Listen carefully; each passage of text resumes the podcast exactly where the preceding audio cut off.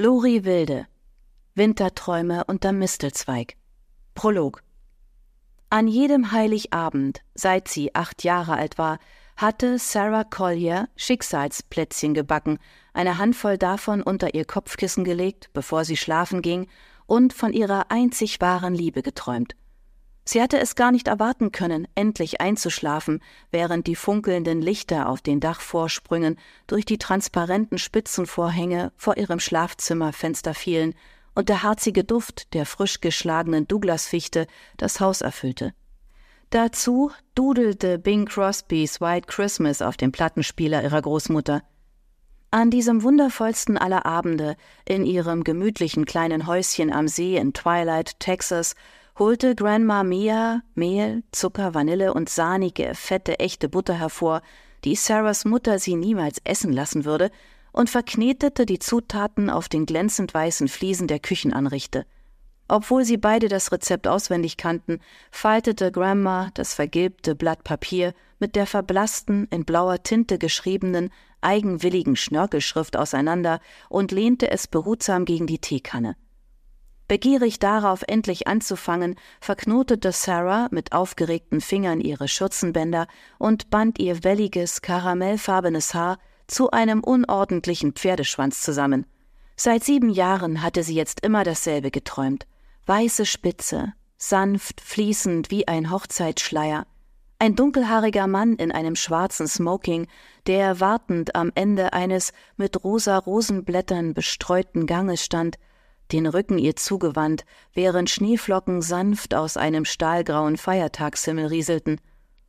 Mit klopfendem Herzen schwebte sie näher, das Blut rauschte ihr in den Ohren.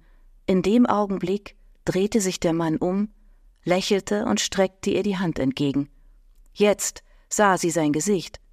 Der Mann war Travis Walker, der gut aussehende ältere Junge, der im Haus neben Grandma wohnte, doch im Traum war er erwachsen ihr Held. Sarah schlief voller Glückseligkeit, die Hände unter der Wange und ahnte nichts von dem Aufruhr, den ihr dieser alljährlich wiederkehrende Traum schon bald bescheren sollte. Am Morgen des ersten Weihnachtstages, Sarah war jetzt 15 Jahre alt, wachte sie mit der süßen Erinnerung an ihren Schicksalsplätzchentraum auf. Lächelnd fuhr sie sich mit der Zungenspitze über die Lippen. Travis, Ihr aufblühender junger Körper schmerzte vor Verlangen, und anstatt wie sonst aus dem Bett zu springen und nachzusehen, was für sie unter dem Weihnachtsbaum lag, kuschelte sich Sarah tiefer in die Kissen, schloss die Augen und ignorierte den Duft nach Schinken, Speck und Waffeln, der durch die Luft zog. Sie versuchte, die Bruchstücke ihres verblassenden Traums einzufangen, doch Grandmas sanftes Klopfen an der Tür zerstörte ihre Bemühungen. Sarah, Liebes, steh auf und zieh dich an. Deine Eltern haben angerufen. Sie werden bald da sein. Sarah seufzte und setzte sich auf die Bettkante. Es kam ihr unfair vor, dass ihre Eltern kaum Zeit für sie hatten, aber wenn sie dann mal aufkreuzten, erwarteten sie von ihr, dass sie ihnen ihre ungeteilte Aufmerksamkeit schenkte. Das Doktorenehepaar Mitchell und Helen Collier schickte Sarah jeden Sommer und auch während der Weihnachtsferien zur Großmutter. Den Rest des Jahres verbrachte sie an der Chatham Academy, einem Internat in Dallas. Die beiden waren äußerst beschäftigte, berühmte Herzchirurgen aus Houston und jetteten als Gastdozenten um die ganze Welt. Da konnten sie sich nicht auch noch die Mühe machen, ihre eigene Tochter großzuziehen. Hör auf, dich selbst zu bemitleiden. Du hast mehr als die meisten anderen Menschen.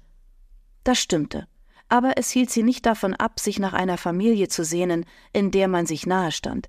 Sie schlang die Arme um ihr Kissen und drückte es an die Brust, wobei sie eine Spur von Plätzchenkrümeln auf dem Flanelllaken hinterließ. Es war nicht gerade von Vorteil, dass sie schüchtern war und zu überbordenden Fantasien neigte. An der Schule war sie nicht sonderlich beliebt, konnte sich nur schlecht in eine Gruppe einfügen. Englisch war das einzige Fach, in dem sie brillierte. Ihre Eltern waren praktische, hervorragende Wissenschaftler, und sie verstanden ihre Tochter nicht im geringsten. Manchmal stellte sie sich vor, sie wäre adoptiert worden.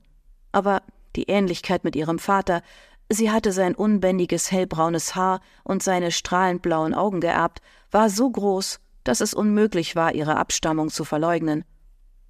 Seufzend stieg sie aus dem Bett wechselte die von den buttrigen Plätzchen befleckten Laken und ging anschließend unter die Dusche. Sie zog einen roten Schottenrock an, rote Leggings und schwarze Stiefeletten und dazu eine weiße Seidenbluse mit einem grünen Polunder darüber. Grandma hatte ihn für sie gestrickt und klingelnde Glöckchen darauf genäht. Aus einer Laune heraus setzte sie sich den Haarreif mit dem Rentiergeweih auf den Kopf, den sie beim letzten Dickens Festival auf dem Stadtplatz gewonnen hatte. Ihre Mutter würde den Haarreif hassen, Grund genug, ihn zu tragen. Sie schlenderte in die Küche. Grandma bedeutete ihr, sich an den Tisch zu setzen. Sie stellte einen Becher mit heißer Schokolade vor sie hin und dazu einen Teller mit belgischen Waffeln und einer dicken Scheibe Schinkenspeck. Hast du gut geschlafen? erkundigte sich ihre Großmutter augenzwinkernd. Sehr gut. Sarah grinste. Hast du von deiner wahren Liebe geträumt? Ja, das habe ich. Sarah durfte Graham nicht verraten, wer ihre wahre Liebe war, das war nicht erlaubt. Tat man es doch, ging die Schicksalsplätzchen-Prophezeiung nicht in Erfüllung. War es derselbe Mann wie im letzten Jahr? Und wie im Vorjahr, im Vorvorjahr und im Jahr davor? Graham nickte. Dann ist es wahr, Liebes, er ist für dich bestimmt. Ein glücklicher Schauder überlief Sarahs Arme, und sie schlang sie fest um sich. Travis Walker, ihre einzig wahre Liebe. Sie hatte ihn seit ihrer Ankunft bei Grandma noch nicht gesehen, obwohl sie ein paar Mal auf die Veranda hinausgetreten war und zu seinem Haus hinübergespäht hatte, in der Hoffnung, seinen zerbeulten Ford Pickup in der Auffahrt zu entdecken. Sie hatte ihre Großmutter nicht nach ihm gefragt, um ihre heimliche Schwärmerei nicht zu verraten. Das ist keine Schwärmerei, rief sie sich in Erinnerung, er ist dein Schicksal. Sarah schluckte einen Mund voll Waffel, die vor Ahornsirup triefte, und biss in den knusprigen Schinkenspeck. Sie wollte ihr Frühstück gegessen haben, bevor ihre Mutter auftauchte und anfing, über ihr Gewicht zu lamentieren. Grandma behauptete, sie wäre genau richtig, aber Helen Collier würde ihren Taschenrechner zücken, ein paar Zahlen eintippen und ihr mitteilen, dass ihr Body Mass Index bei 25,4 liege, was Übergewicht bedeutete. Größe 44. Ihre Mutter würde enttäuscht den Kopf über ihre pummelige Tochter schütteln. Sarah biss in ihre Waffel und fragte sich, ob Travis sie für fett halten oder finden würde, dass sie mit ihrer Zahnspange dämlich aussah. An der Tür ertönte ein Klopfen. Herein! rief Grandma und stand auf, als sich die Hintertür öffnete. Dottie May Dansmore, die im Alter ihrer Großmutter war und ein paar Häuser weiter wohnte, platzte ins Zimmer, einen Korb voll frisch gebackener Blaubeermuffins am Arm. Frohe Weihnachten! Frohe Weihnachten, Mrs. Dansmore, wünschte Sarah. Oh, du siehst aber festlich aus, stellte Dottie May fest. Was für ein prächtiges Rentiergeweih! Sarah hob die Hand und tastete nach dem Geweih, das aus braunem Filz mit Baumwollfüllung gefertigt war. Danke. Dottie May, die Wangen von der Kälte gerötet, stellte die Muffins auf die Anrichte und wandte sich um zu Grandma Mia. Ich nehme an, du gehst nicht zu dieser Hochzeit? Hochzeit? Grandma runzelte die Stirn. Wann findet sie denn statt? Hast du keine Einladung gekriegt? Dottie May drückte die Finger auf die Lippen. Ähm, tut mir leid, ich bin davon ausgegangen, du hättest eine bekommen. Grandma schüttelte den Kopf. Ich habe meine auch erst vorgestern gekriegt, buchstäblich in letzter Minute. Vermutlich war es allerhöchste Eisenbahn. Sarah war sich nicht sicher, wovon sie redeten. Was hatte eine Eisenbahn mit einer Hochzeit zu tun? Mit Sicherheit hatte niemand vor, der Braut oder dem Bräutigam eine Bahnreise zur Hochzeit zu schenken. Ich war so beschäftigt mit den Weihnachtsvorbereitungen, dass ich gar nicht nach der Post gesehen habe. Ich hoffe doch, eine Einladung im Briefkasten zu finden. Selbst wenn es zu spät ist, daran teilzunehmen, möchte ich wenigstens ein Geschenk schicken. Du gehst nicht hin? Ich kann nicht. Meine Jungs und ihre Familien kommen zu Besuch, um den Weihnachtstag mit mir zu verbringen. Es kommt tatsächlich ungelegen. Helen und Mitchell sind ebenfalls auf dem Weg hierher. Dottie May zog eine Augenbraue hoch griff tief in den Muffinkorb und zog eine Flasche Pfefferminzschnaps hervor. Möchtest du deiner heißen Schokolade einen kleinen Schuss Festtagsstimmung versetzen, Mia? Ich dachte schon, du fragst nie. Grinsend ging Graham zum Herd, nahm den Teekessel und füllte heißes Wasser in eine Tasse mit Kakaopulver für Dottie May. Es bedarf stets einer gewissen Grundlage, um mit Helen zurechtzukommen. Und an Sarah gewandt fügte sie hinzu Liebes, würdest du bitte für mich die Straße hinunter zum Briefkasten laufen und die Post holen? Klar. Sarah schob ihren Stuhl zurück, nahm ihre Jacke vom Garderobenhaken neben der Eingangstür und trat hinaus auf die Veranda. Rasch warf sie einen Blick zu Travis Haus hinüber. Sein Pickup stand nicht in der Auffahrt. Ob er noch hier wohnte? Er war jetzt zwanzig, vielleicht war er ausgezogen und hatte sich eine eigene Wohnung genommen. Hm, sie würde einen Weg finden müssen, Graham unauffällig danach zu fragen.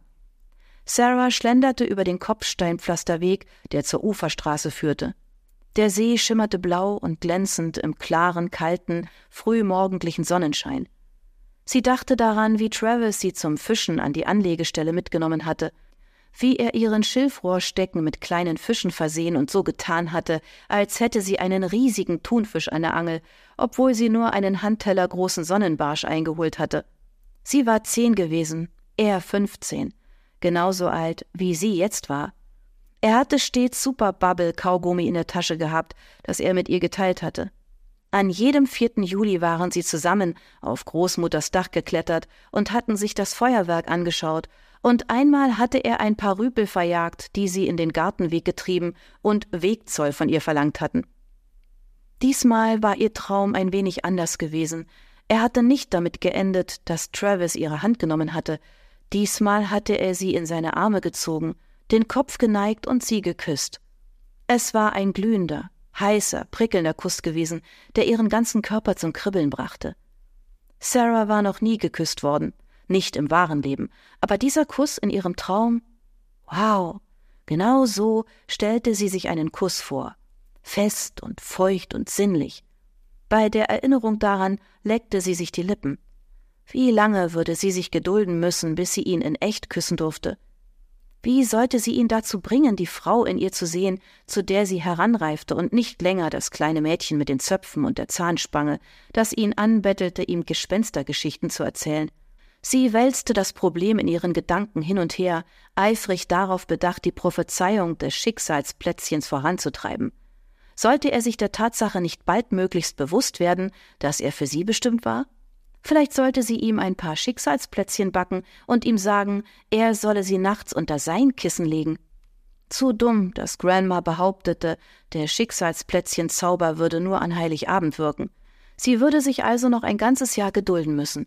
Vor Enttäuschung zog sie die Schultern nach vorn. Sarah kam am Briefkasten an, der mit schwarzen und weißen Flecken versehen war, wie eine Holsteiner Kuh, und öffnete die Klappe. Es lag nur ein einziger Brief darin. Ein dicker, cremefarbener, quadratischer Umschlag. Offenbar war Grandma zu besagter Hochzeit eingeladen worden. Sie zog den Umschlag heraus, schloss die Briefkastenklappe und blickte auf die Adresse. An Mrs. Mia Martin und Miss Sarah Collier. Sie war ebenfalls eingeladen. Eine Hochzeit an Weihnachten, wie schön. Dann fiel ihr Blick auf den Absender. Mr. und Mrs. Albert Hunt, Crystal Hunt und Travis Walker. Hm? Ihr Gehirn wollte nicht begreifen, was das bedeutete, doch ihre Hände, ihre verräterischen Hände fingen an zu zittern, als sie den hübschen cremefarbenen Umschlag aufrissen und die starre Klappkarte herauszogen. Darin war ein Foto von einem lächelnden Travis, der eine schöne, junge, blonde Frau umarmte, die Sarah nicht kannte. Auf der Karte stand Mr. und Mrs. Albert Hunt geben voller Freude die Hochzeit ihrer Tochter Crystal Ann Hunt mit Travis Stephen Walker am Samstag, den 25. Dezember um 9 Uhr in der Presbyterianischen Kirche von Twilight bekannt. Sarah entfuhr ein Schrei der Verzweiflung. Die Karte fiel flatternd zu Boden. Travis heiratete? Das konnte doch nicht wahr sein. Das war unmöglich. Er war viel zu jung und diese Frau, wer zum Teufel war sie? Travis gehörte zu Sarah. Er war ihre einzig wahre Liebe. Das behaupteten die Schicksalsplätzchen. Sie blickte auf die Uhr und stellte fest, dass es kurz vor neun war. In wenigen Minuten würde Travis verheiratet sein. Nein, das durfte sie nicht zulassen. Er musste erfahren, dass sie füreinander bestimmt waren. Er durfte diese Crystal Hunt nicht heiraten. Das durfte einfach nicht geschehen.